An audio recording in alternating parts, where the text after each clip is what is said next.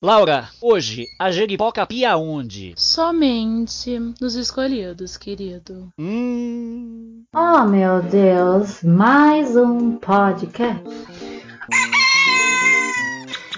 O Pio da Jeripoca.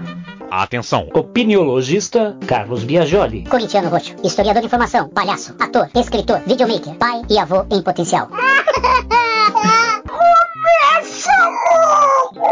O Pio da Jeripoca.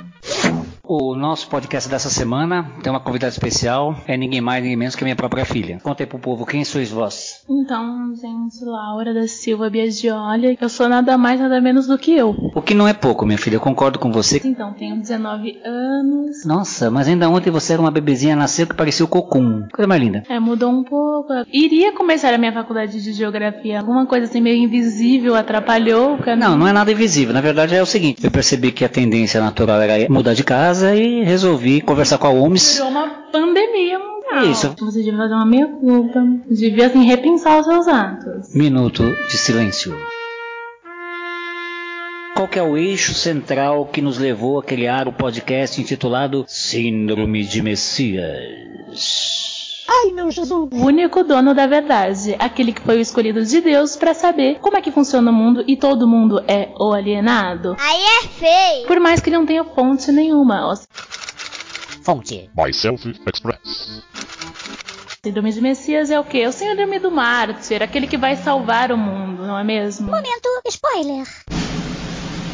O hashtag 002 aqui do nosso canal trata justamente sobre essa questão da alienação, passando pelo universo do fanatismo e pelo Dominion Way of Life, cujo emblema maior é essa quantidade de bolsomínios que surgiu nos últimos anos. Brasil acima de tudo, Deus acima de tudo. Nem que ele mesmo quisesse, ele poderia arvorar para si o privilégio de ser chamado de, ou de ser construído como um herói da nação. Isso está muito no nosso imaginário, né? É uma coisa que, a meu ver, veio nas caravelas. Essa coisa do herói, né? Do, do salvador, aquele que é sobre-humano. É uma forma de se isentar, porque se tem um herói da nação, ele que mude a nação inteira, entendeu? Você não precisa fazer nada, você escolhe alguém, o mito, que vai mudar tudo sozinho. Não, pega lá, velho. Pega um pouco aí. Ah, não. Ah, não, Laura. Desculpa. É... É, bom, senhores ouvintes, este é Concheto de Cáspita, ele é o nosso comentarista, só que não. E, enfim, liguem o filtro e conheçam o Minion que me habita. Diga lá, Concheto. As coisas têm que ser entendidas da forma certa. Informação é algo que eu tenho, porque como eu já falei, eu tenho dois cunhados taxistas, entendeu? Eu tenho muita gente boa que sabe me informar. E outra, eu sou conectado, né? Eu, eu recebo as informações tudo pelo WhatsApp. Tem um tio, inclusive, que, nossa, o cara explica tudo. E esse negócio de ficar falando mal do mito é inveja, sabe? Porque não consegue perceber que o homem acabou com a corrupção. Olha, são 13 anos de PT, Pumba! Tá bom, Contito, depois a gente pode até conversar sobre os outros 506 anos desde a invasão europeia para cá, que não estiveram sob comando do PT, como é que o Brasil se constituiu, tá bom? Mas agora deixa a gente continuar, por favor. Ah, fica à vontade aí, viu? Qualquer coisa é só chamar que eu tô aqui para dar minha opinião, porque de opinião que se constrói uma nação. Ei, Cáspita, eu gosto desses meninos, viu? Eu gosto muito. Existe uma corrente de pensamento que o pessoal acredita muito aos ateus, mas é- vai muito além do ateísmo, que defende o conceito de que Deus é uma invenção humana. Por isso que de cultura para cultura ele vai variando, né? Ele ou eles, né? O Elks é uma construção do ser humano. É a forma como se encontra para se estabelecer uma relação com o invisível, né? Na Bíblia não tem pecadinho, pecador, é tudo pecado. Então essa é uma questão assim de que está muito no imaginário popular. A partir do momento que a gente se vê naquela história de cidadão, todo mundo tem essa função de cada um um pouquinho melhorar o mundo, que nem formiguinha. Só que a ideia é não. Eu vou escolher o meu mito e ele tem poderes sobre-humanos. Você vê que o mito não erra. Errar não passa no vocabulário do nosso Messias, não é mesmo?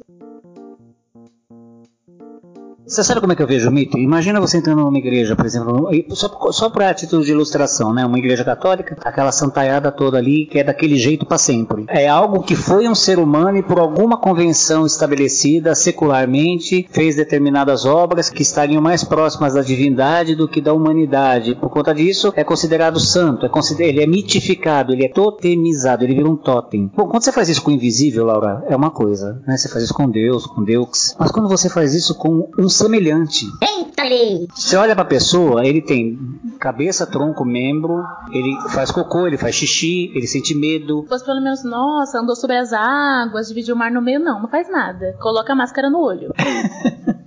É, pode crer, na hora que a tempestade, a onda se levanta, o que, que ele fala? Eu sou Messias, mas não faço milagre, né? Então. Aí ele já se humaniza, porque bobo ele não é, né? O pio da jeripoca. É, hoje em dia estão muito em voga termos como curral, gado, que pressupõe o quê? Um contingente de pessoas que segue o boiadeiro segue fiel e sem pensar. Essa é a figura do, do gado, do curral, que não é um privilégio da direita, né? Isso também acontece na esquerda também, né? A gente não pode se desconectar da realidade sob risco de incorrer no mesmo erro, que é totemizar, né? Olha aqui, companheiro, vai vir com um papo de autocrítica agora aqui também, pô! É claro que a gente tem uma coisa em questão que é o Bolsominion, que tá cada vez mais em discussão, mas é um padrão. O padrão daquela tribo que é a escolhida. É o único que vai para o paraíso, por exemplo, ou é aquele único que sabe sobre como mudar o mundo, sabe das coisas. É esse padrão, o padrão do escolhido, do Messias, que vai mudar o mundo todinho, entendeu? Entendi, é isso mesmo. Tá muito personificado nos dias de hoje aí e que foi muito potencializado com o advento da pandemia, né? O mundo virou do avesso, todos os hábitos foram rompidos, né? E as pessoas estão em casa, estão circulando menos, a economia está num outro ritmo agora, né? Então várias transformações muito rapidamente se fizeram notar por conta da pandemia que veio mudar, né? Mas pra gente não fugir do assunto, o que faz uma pessoa se sentir, Laura, orgulhosa de estar na contramão? Então, eu acho que inclusive faço uma meia-culpa e também me sinto ah, muitas vezes nesse papel enquanto artista, enquanto ativista tal, que é o subversivo. Ele vai contra a estrutura vigente. Quando a gente fala de Bolsonaro, a gente tá falando do terrorismo comunista. E aí, qualquer pessoa que vai contra o Messias é comunista. Aí a Globo vira comunista, aí o próprio ex-ministro dele vira comunista, né? Então é um orgulho muito grande de que você tá indo contra toda uma estrutura alienada e você é o dono do saber, você descobriu aquilo e você vai disseminar. E como é que você vai disseminar? No que eu denominei. Abre aspas. Bolsominion desinforado. Fecha aspas. Você vai lá e cria uma lista de transmissão e passa um monte de fake news, pensando o quê? Que tá passando informações que são o quê? Verdadeiras contra a Globo comunista, contra a grande mídia que aliena as pessoas. E tem essa coisa nos dois lados, na esquerda e direita, de nossa, estamos indo contra a grande mídia e tal. É, é um padrão muito parecido dos dois lados, né? O pio da jeripoca. Psicologicamente, nas etapas da vida, como é importante a adolescência, né? Que é o momento que a gente chega na vida, atravessa aquela fronteira que até então nos colocava num terreno eh, totalmente aberto aos pais ou, ou a quem nos criou, né? Ao mundo adulto. Chega na adolescência, é o momento em que se rompe isso e né, a individualidade começa a se, a se construir a partir da adolescência, então ela vai contestar mesmo, ela vai contestar o velho, no sentido até de trazer algo novo. E é assim que a vida vai, né? Até que ela se reconhece como uma pessoa e entra na idade adulta e vai caminhar para sua maturidade. Isso seria o caminho saudável. O problema é quando não se sai desse espírito adolescente, que eu acho que tem muito a ver com o que a Laura acabou de falar aqui. Nossa, eu vou mudar o mundo e acaba não sendo uma coisa palpável, né? Ué, não, para mudar o mundo eu tenho que fazer isso, isso, isso, para mudar isso aqui. E é aí que constrói aquela frase conhecida do Bolsonaro, né? Tem que mudar isso aí, tá ok? E não, como é que vai mudar isso, né? Aí que é uma maturidade, assim. É uma, é uma frase infantiloide, porque eu, tenho, eu não gosto de usar o termo infantil porque eu acho desrespeitoso com a criança. Muito tem que mudar isso aí, tá ok? Como? Ah, não interessa. Eu, eu já falei o que a minha parte. A minha parte é falar que tem que mudar isso aí, tá ok? Mas tá bom, mas e como que a gente muda? Quais são os processos e tudo mais? É a mesma coisa da pessoa que nunca não se preocupa, por exemplo, em escolher o candidato a candidato. As transformações têm que acontecer de dentro para fora. Então isso não é fácil. Então, por exemplo, quem pede volta da ditadura militar tá pedindo o quê? Um ditador. Está pedindo alguém que assuma a responsabilidade sobre a minha vida. Diz que tá fazendo carreata pela democracia. Eu acho esquizofrênico. É muito esquizofrênico falar assim: todo poder emana do povo, por isso queremos um ditador. Isso é uma coisa que não tem cabimento, né? Olha, Garlo, mais ou menos, viu? Ai. Diga lá, Contito. Não é que a gente quer ditador. A gente só quer alguém que vai lá e faz, entendeu? Ah, sabe, o país precisa de um pai, sabe? De uma mão disciplinadora. Aquele que mostra o que é certo e o que é errado. Eu não tenho culpa de estar sempre do lado certo, né? Vocês é que tem que saber que estão no lugar errado e tentar se corrigir. Mas às vezes não conseguem, esses esquerdopata, comunista, petralha, vagabundo, sabe? Não conseguem sair do lugar errado e ir pro lugar certo. Então precisa do quê? Precisa de um catequizador, sabe? Nós que estamos do lado certo. Não é porque o mundo inteiro tá falando que tem que ir pra lá que nós vamos pra lá. Mas ó, vocês vão cair no precipício. Quem vai cair no precipício? Se tiver um precipício ali, é coisa de comunista, sabe? Que botou o precipício ali. Ah, qual é a pergunta mais importante que se faz desde as épocas dos filósofos, esse bando de vagabundo que não faz outra coisa senão pensar? Sabe? Qual o sentido da vida? A gente sabe, o sentido da vida é pela direita, ué. Você segue pela direita tal. De vez em quando vai ter umas lombadinhas, de vez em quando vai ter. Ai meu Deus do céu. É, é, deixa eu continuar aqui. É esse orgulho de estar na contramão. Essa é a sensação que eu sinto com esse povo que se coloca neste momento de pandemia. Pandemia é uma epidemia levada à enésima potência, ou seja, considerada em nível global. É quando se perde o controle sobre o avanço de determinado vírus, de determinada infecção. No momento desse, o que se espera de um governante? Que ele seja um estadista. Agora explica. É o Lincoln, né? Abraham Lincoln, nos Estados Unidos, um país daquele tamanho de rasgado, rasgado em duas partes, por conta da questão da libertação de escravos principalmente. O que ele faz? Ele tem a capacidade de política de costurar o país e transformá-lo no que ele se transformou. O que o nosso presidente Jair Bolsonaro faz é exatamente o contrário. Ele é um anti-estadista. Ele rasga, ele despedaça, ele faz questão de fragmentar. Ele está criando uma grande milícia ao invés de um colégio eleitoral. Dizem que sou louco. Esse orgulho, essa coisa adolescente mal resolvida. Eu sou do contra. Olha como o cara é foda. O cara é demais. O cara enfrenta homens, enfrenta a ONU. Ele é um mito, ele é uma lenda. Como foi possível, Laura, se construir na cabeça de um contingente de gente tão grande, na figura de um deputado federal dos mais medíocres, a figura de um mito? E por que que a igreja embarcou nessa, os grandes bispos, colocando ele como um escolhido de Deus? Coitado de Deus, que Deus perdoe. Deus escolheu as coisas loucas para confundir as sábias. É por isso que Deus te escolheu. Um dos sintomas da síndrome de Messias é que ele tem a personalidade forte, tadinho, né? Fala mesmo, porque tem que falar mesmo. Você acha muito bonito, você aplaude quando, na verdade, o dito cujo é grosseiro, fala nada com nada, aí xinga mulher, aí xinga sei lá que, porque ele fala mesmo, ele fala na cara, não é que nem esses caras, fica de mimimi, né? E aí essa personalidade forte, ah não, eu sou sincero mesmo. Ninguém pode acusar Jair Messias Bolsonaro de estelionato eleitoral, porque em momento algum durante a campanha ele mentiu. Pelo contrário, ele deixou muito claro o que ele pensava e o que ele pretendia. É. Hashtag, fica a dica. Teve uma vez que tava com meu pai e com a minha mãe, numa campanha que o Lula fez perto do bairro aqui.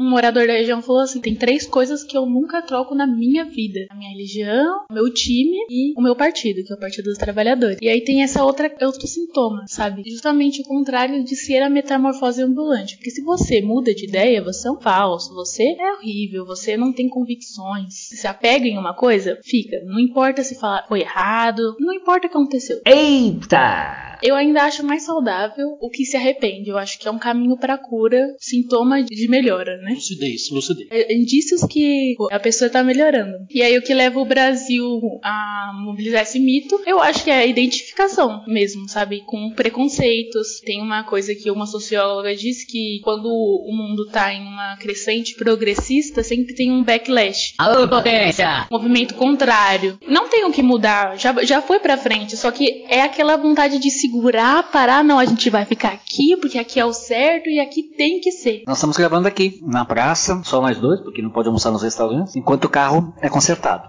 Momento do anunciante. Pois é, não tem anunciante, amado.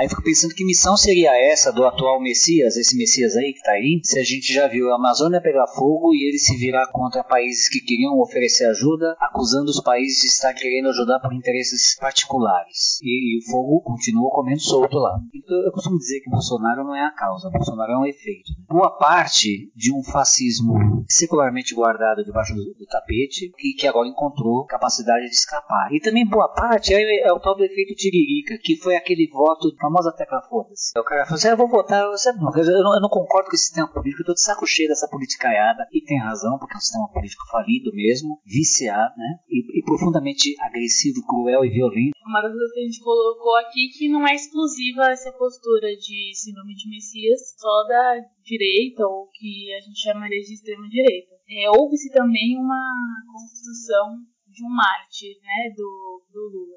Eu acho que seria mais vilão do que mártir.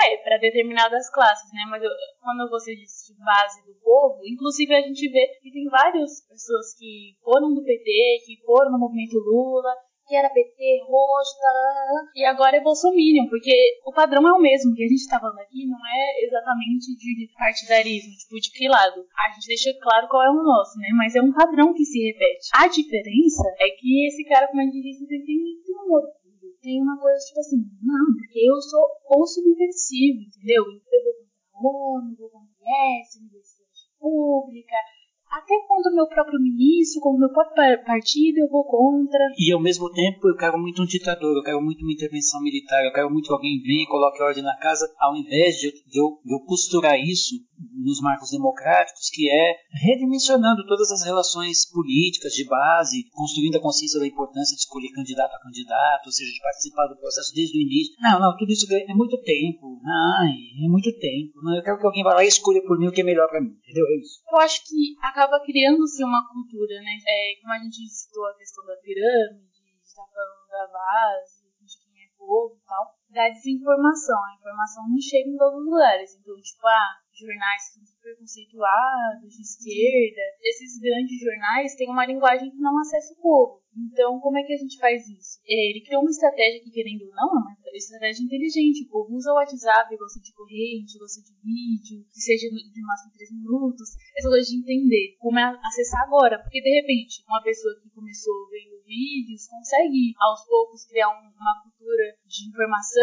de estar munido de coisas, para realmente chegar num, num lugar que esteja realmente informado, né? Mas o que a gente tem não é uma um costume de verificar a fonte, qual fonte que é confiável e qual é o posicionamento daquele veículo. É mais a questão do que eu falei, de tipo, ah, eu tenho uma convicção, eu sou desse partido, eu sou desse não, eu sou desse time, ninguém me tira, não importa o que aconteceu, e aí acaba que às vezes não é nenhuma construção da pessoa própria. Por exemplo, o time normalmente a gente acompanha o, o da família. Tem pessoas que vão, ah, não, prefiro ser desse time, tipo, da família da minha mãe é mais assim, ah, mas o pai é o tio é São Paulino, metade é corintiano. Tem essa coisa, mas normalmente segue-se uma linha, assim, e aí, realmente isso. A diferença que eu acho entre Lula Bolsonaro é grande no sentido. Entre Petralha e Bolsonaro. É grande no sentido que, tipo, a gente consegue observar em dados que não são só do nosso país, são dados globais, o quanto de pessoas começaram a acessar a universidade, a melhoria da questão do sistema de saúde, da erradicação da pobreza, né? Enquanto não há mudanças. Nem o, é o que eu costumo dizer é que na mesma velocidade que cai a aprovação do governo, aumenta o dólar, né? Tipo, nem o que ele se propôs a fazer está acontecendo. Então, tipo, é realmente uma fé cega, assim, não, eu fiz aqui porque eu tava indo contra uma estrutura e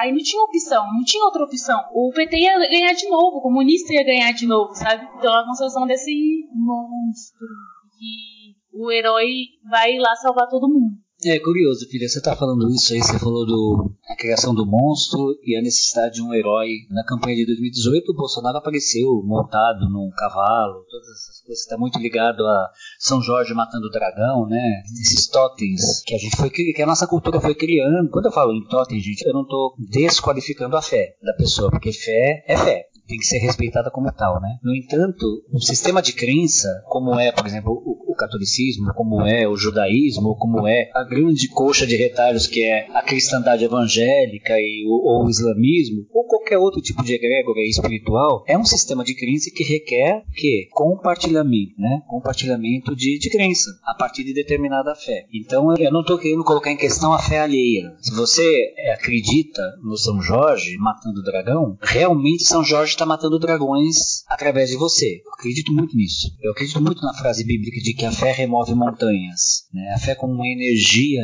propulsora, uma energia transformadora, uma convicção elevada a uma enésima potência capaz de transformar montanhas, né? sejam elas quais forem, em que campos elas, elas estiverem sendo é, uma representação. Né? Então eu acredito muito nisso. Agora, daí a usar isso para construir um ícone político com vistas a atender interesses de uma fatia da população, mais comumente chamada de elites brasileiras, que foram constituídas, como eu falei também lá atrás, antes das caravelas gritarem terra vista, em terras brasileiras, né, veio da Europa, aí já são outros 500. Isso é, é em cima disso que a gente está conversando, tá? Depois não me falar que o Pio da Juripoca está desrespeitando a questão de fé, não, não está mesmo. Nem a minha própria fé eu admito que desrespeitem. Não sem uma boa conversa. Eu sou aberto à conversa, eu também não sou fechado a uma conversa. Eu acho que quando a gente se fecha ao diálogo, na verdade a gente tem medo, né, de que o outro nos convença. Né? Na, na mesma medida que a gente se fecha ao diálogo, está a medida do medo que a gente sente de mudar, né, de estar errado e de ter que ser, de, de, de, de que o outro nos convença finalmente de que a gente errou. Como acontece com boa parte do, do contingente bolsominion, que está com muita dificuldade de falar, gente, errei, não queria o capeta, acabei botando satanás, entendeu? Porque ele veio arvorado no que, Laura? Ele veio arvorado em uma, num combate à corrupção e numa transformação radical do sistema político falido, sendo ele um deputado do baixo clero que só se alimentou do sistema político falido. Tanto é que elegeu três filhos, tem aí as rachadinhas da vida e tudo mais, o Queiroz sumido, tudo aí que a gente está vendo, e o povo continua falando que pelo menos ele acabou com a corrupção. Isso é a síndrome de Messias. A pessoa não vê o que está na cara. É capaz de bater com a cabeça no poste e falar: esse poste é fake news, foi colocado aqui por algum comunista. Eu com a minha família, nós estivemos no Ele Não, né? lá no Lago da Batata. Foi no sábado, aquilo estava absolutamente lotado. Depois, na segunda-feira, a robosada apareceu no meu Facebook me convencendo de que aquilo não existiu. Aquilo eram montagens fotográficas e o que aconteceu na verdade eram mulheres fazendo xixi no meio da praça, enfiando isso naquilo, aquilo outro naquilo, todas essas imagens que foram criadas, que a Laura falou agora há pouco, da coisa adolescente de usar as redes achando que está sendo revolucionário, quando na verdade está sendo otário. É, só está contribuindo, né? Filha, queria saber assim, você é pós-adolescente, porque para mim você é eternamente uma criança, coisa gostosa da penga do pai. Mas assim, você está com 19 anos, mulher no início da carreira, da, carreira de mulher, mas assim, você está bem próxima do público jovem. Por que tantos jovens entraram nessa? Aí você me pegou, né? Eu não consigo desassociar do MBL, né? Que foi um movimento que teve como público-alvo esses jovens. E tem uma coisa que vem cada vez mais sendo estudada que é, muitos chamam de fábrica memética, né? Que é a questão dos memes, a internet realmente, em ambos os lados, são coisas que funcionam muito. Eu, meu Facebook eu costumo dizer que é só para ter meme, compartilhar meme, que não é mais uma questão, eu não gosto muito de textão, não gosto muito, eu gosto de meme que, que meio sintetiza de forma bem humorada coisas que estão no nosso cotidiano, né? E aí, essa questão de do mimimi. Ai, porque não pode fazer piada. E tem muita coisa jovem, né? Do meme. Ah, não, porque falar, eu quero me expressar. E querendo ou não, não dá pra isentar a juventude de vários preconceitos, né? Eu acho que a gente podia até fazer um caminho inverso. Se tem a construção de um herói, tem a construção de um monstro. Eu digo mais, só se constrói um herói a partir da existência de um monstro. É, e às vezes. São Jorge o Dragão. É, e às vezes, tipo, não é nem. Ele não voltou naquele herói. Talvez as pessoas nem achem que o Bolsonaro é um herói. Ele era a única opção diante do monstro que tava se aproximando, né? E aí a gente pode pensar em vários nichos, né? Tipo, tem tio Coxinha, né? Ah, não, porque votei no Moedo, votei no Moedo. Diz ele, né? Ah, não, porque o, o PT não sabe lidar com economia, porque a gente tá entrando numa puta crise e tal. E assim, é um governo populista, mas assim, centro-esquerda, né? Os bancos enriqueceram muito. Não, fica dando Bolsa Família, que é pra eliminar as pessoas. Não é como pra, é como se.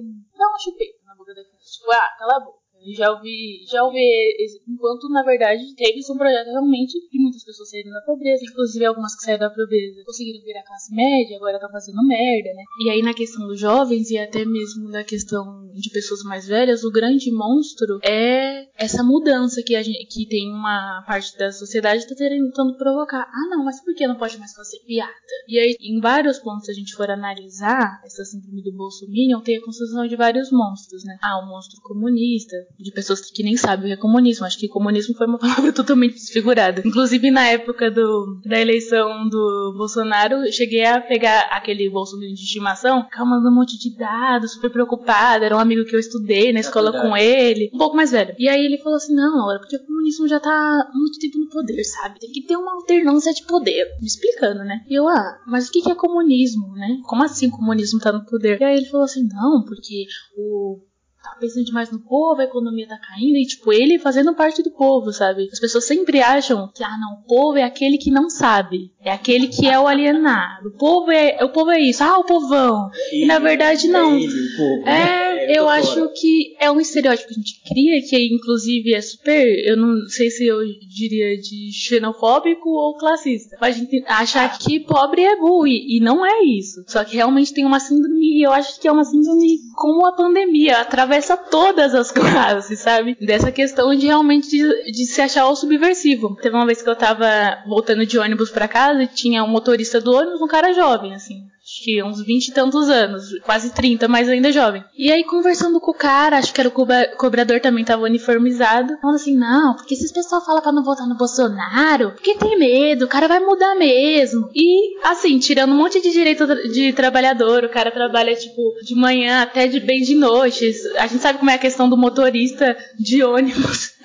e realmente achar que, tipo, não, essas pessoas que estão falando essas coisas é porque realmente quer manter esse jeito. Porque realmente a gente não pode esquecer que o motorista ou qualquer trabalhador não vive uma situação precarizada a partir do advento Bolsonaro, né? Isso acontece há muito tempo e sempre tem essa questão, ah, não, porque eu vou salvar e agora vai ter o Bolsonaro para salvar essa situação. Em vez de, por exemplo, ah, tem várias formas que, que a gente pode acreditar de mudar a realidade. Seja sindicato, como o Lula começou, seja movimentos, mas não, porque isso é coisa de vagabundo e eu preciso trabalhar. O Brasil não pode parar. Eu acho essa greve, gente, muito importante. Pena que eu tenho que trabalhar, senão eu participava dela, dessa greve geral. Olha só a incongruência, a contradição. Mas a Laura falou uma coisa interessante, que é o seguinte: nós estamos vivendo uma época em que os clichês estão todos à tona, né? As pessoas estão se comunicando. Ela falou dos memes. Os memes, eles potencializam isso muito. A, a internet, a linguagem da internet, cada vez mais tweetica, né, em 140 caracteres, ela requer uma, uma, um poder de síntese que colocou a nossa comunicação num outro lugar, né? Tanto que hoje em dia passou de seis linhas, virou texto questão, o áudio passou de um minuto, as pessoas acham um absurdo, essa coisa toda tal. É, a nossa comunicação mudou bastante. Mas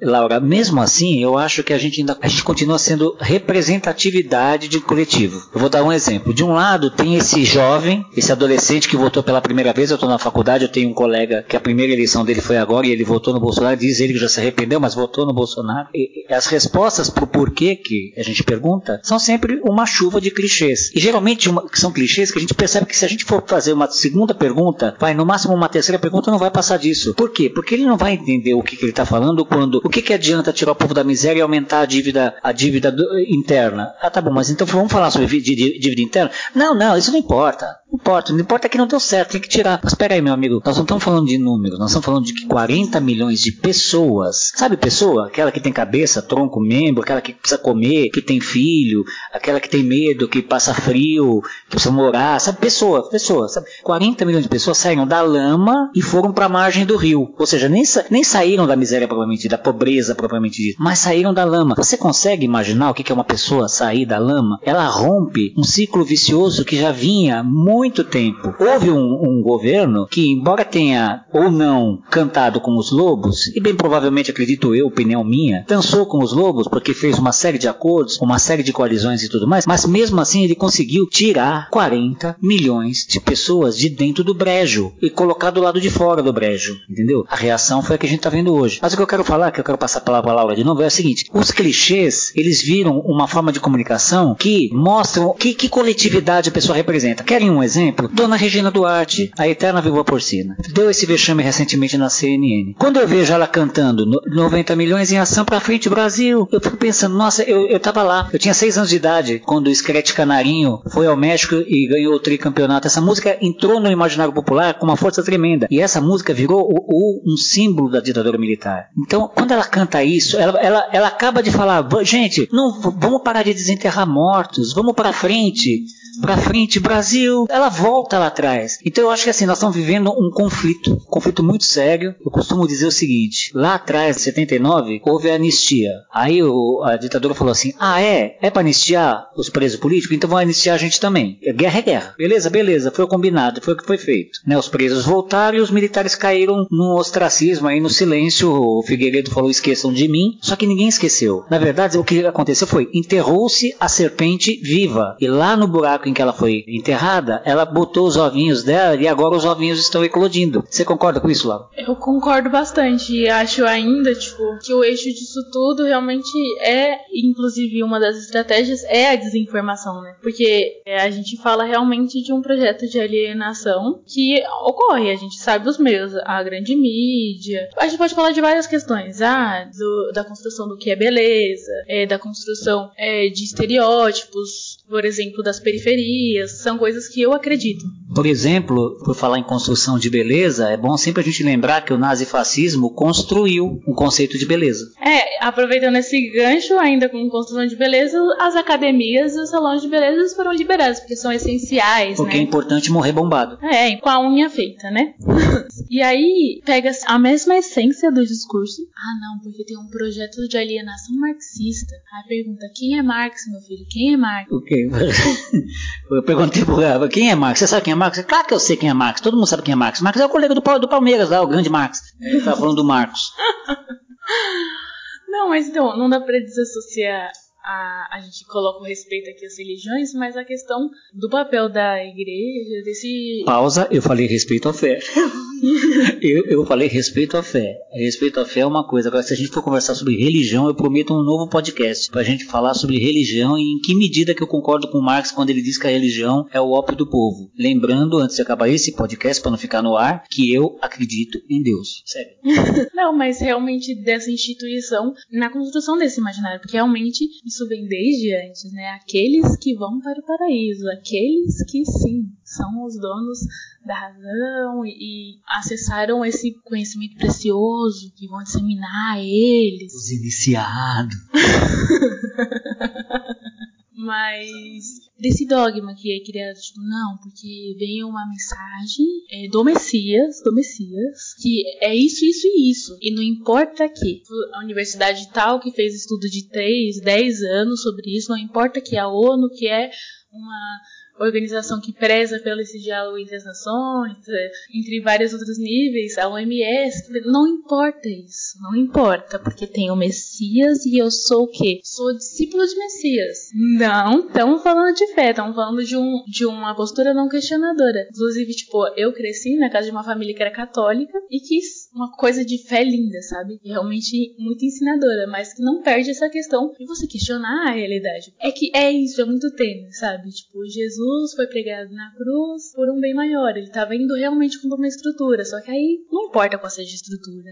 Eu tenho que repetir isso. Não importa dado, não importa quantas pessoas estejam morrendo, não importa nada. Importa que o Messias, e eu sou discípulo de Messias, eu sou o dono da verdade. Laura, nós estamos falando de salvadores da pátria, certo? De heróis. Na, tua, na sua opinião, como que a pátria pode ser salva nesse momento? Vou, vou usar mais ou menos a estratégia do Messias. Eu sou Laura, que significa o que? Coroas de louros, mas não sei como chegar a essa vitória aí de saber como, a partir da minha única visão, mudar toda essa Mas você tem, uma, você tem uma militância periférica em si, você tem uma questão com a, com, a, com a militância na periferia, ou seja, com a base da base da população. Então, se falando de Brasil, estamos falando da cidade de São Paulo, que é a maior da América Latina, numa área com menor IDH e tudo mais, e isso tudo pesa. V vamos excluir os, os messias. Qual seria o caminho? Se não houvesse messias, aí. É, porque não há, na verdade, né? Vamos combinar é, que não, não há. há. Mas assim, vamos tirando do, do, do, do cenário essa personagem, essa, essa, caricatura do Messias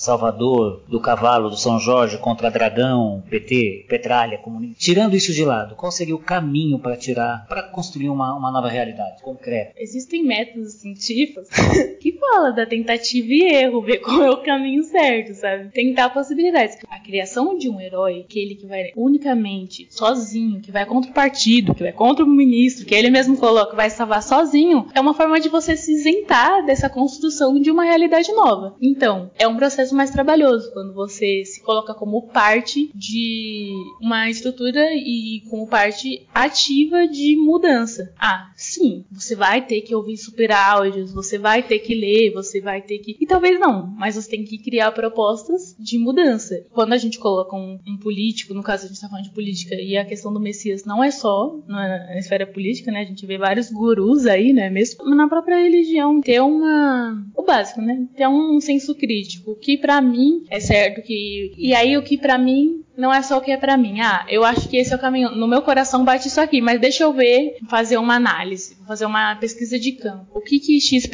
pessoa acha, o que X entidade está falando, o que X pesquisa está dizendo. É um processo de realmente ser ativo nisso. Quando a gente coloca que a gente é subversivo só porque a gente tem que trabalhar e a gente tem um monte de vagabundo, a gente só tá contribuindo para uma estrutura que acha que a gente é só trabalho. Quando você tá trabalhando, sim, você tá mudando a realidade da família, tá levando pão pra mesa, mas assim, você não é o principal beneficiado. Qual é a diferença, na tua opinião, entre subversão e revoltadinha da mamãe? Aí você me pegou, né? Eu acho que subversão tem a ver com uma ordem estabelecida e com uma consciência de quem a gente é. Falando de consciência de classe, principalmente, de quem a gente é e quem nos oprime. E aí, o lado de lá também tem que ter a mesma consciência, né? Não é uma consciência só do lado oprimido. O lado opressor também tem que ter consciência. E aí vai-se pro pau, como aconteceram várias vezes, aconteceu várias vezes durante a história. A Revolução Francesa é um dos mais recentes, mais famosos aí, mas teve muitas revoluções nesse sentido, que é quando uma determinada ordem imposta e até naturalizada, ela é subvertida. E isso não se faz, geralmente, quando se chega a esse ponto, não é com educação, né? Que nem falou um professor, um educador popular para mim uma vez, não se faz revolução sem revolução. Isso é importante que todo mundo saiba, né? Geralmente com muita dor, com muito sangue, muito grito e muito ranger de dente. Isso seria o, o que a ditadura militar mais lutou contra, né? Que era contra as, as falanges subversivas, aquelas que viriam para desmontar a ordem estabelecida e impor uma nova. O revoltadinho da mamãe é aquele que é o do contra, é o que bate o pezinho, é aquele que se acha fodão, sabe? Ele acha fodão ser do contra, sabe? É aquele que se a gente fala ao contrário do que a gente pensa, a gente consegue que ele faça aquilo que a gente quer, saca? É, é o bobinho, é o tolinho, na verdade, e é um tolinho que quando aglomerado, quando junta nas afinidades aí, forma uma certa, um certo 300 de Brasília, como nós estamos vendo no noticiário, aí começa a causar barulho, começa a causar transtorno e até se, acaba se configurando como um certo perigo para a ordem democrática. Mas existe uma diferença muito grande nesse sentido.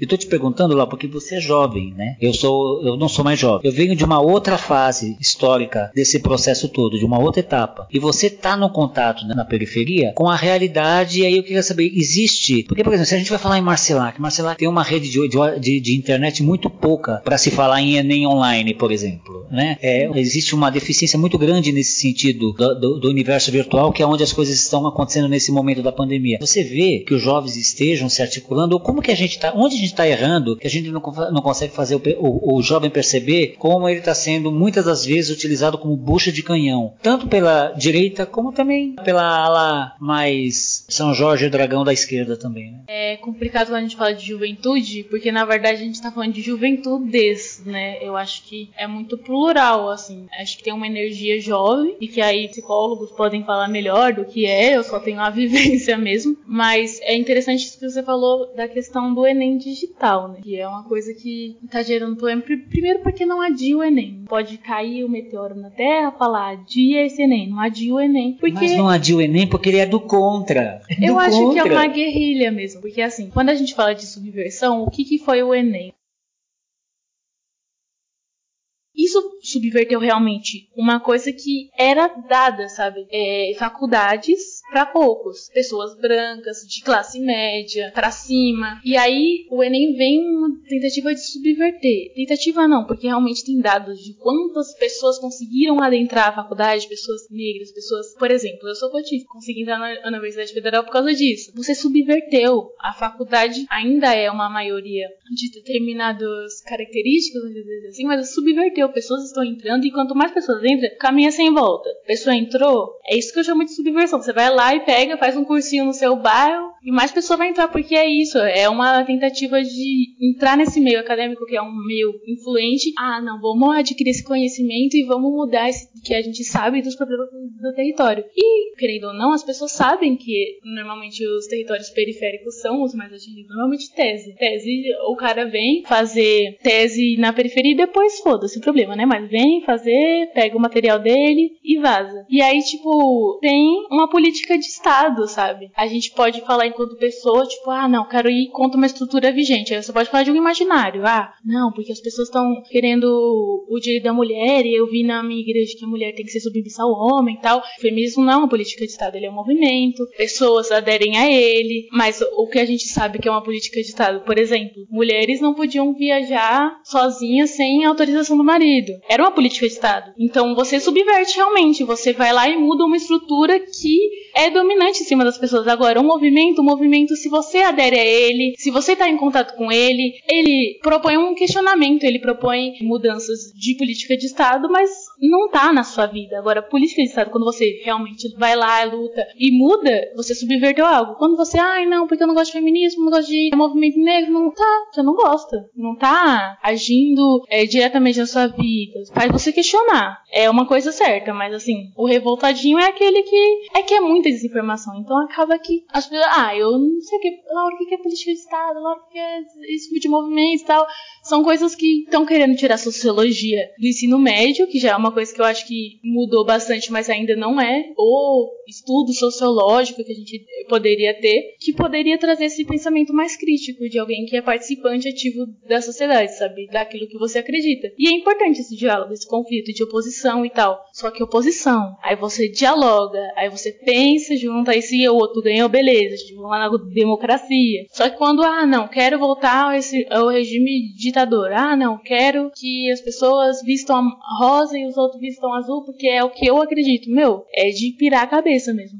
Se me perguntarem, Carlos, qual é a diferença entre curral, gado e um movimento político organizado? Eu penso assim, onde não há espaço para dúvida, onde não há espaço para diversidade de pensamento, onde não há um lugar, uma intersecção onde seja possível conversar com o adversário de forma a buscar pontos de encontro e não só de desacordo, aí é gado. Aí é gado mesmo, é... É a síndrome do que, ai, sabe, eu jogo Free Fire, entendeu? Eu jogo Fire, eu jogo de tiro, então eu tenho um inimigo e aí eu vou acabar com ele, eu vou fazer uma piada super super gordofóbica, sabe? Eu vou zoar a Samia porque ela é gorda e vai acabar com ela. Na verdade, a gente não tá falando sobre pessoas, a gente tá falando de uma estrutura, tá ligado? A gente tá falando de evitar uma coisa chamada argumento ad hominem, que é quando mata-se o mensageiro ao invés de se analisar a mensagem. O que importa é a mensagem. O mensageiro é até o cara do bem, ele traz uma mensagem pra gente refletir, pra gente analisar, pra gente debater e tudo mais. Mas o que, que o argumentador ad hominem faz? Ele se vira contra a pessoa que trouxe a mensagem para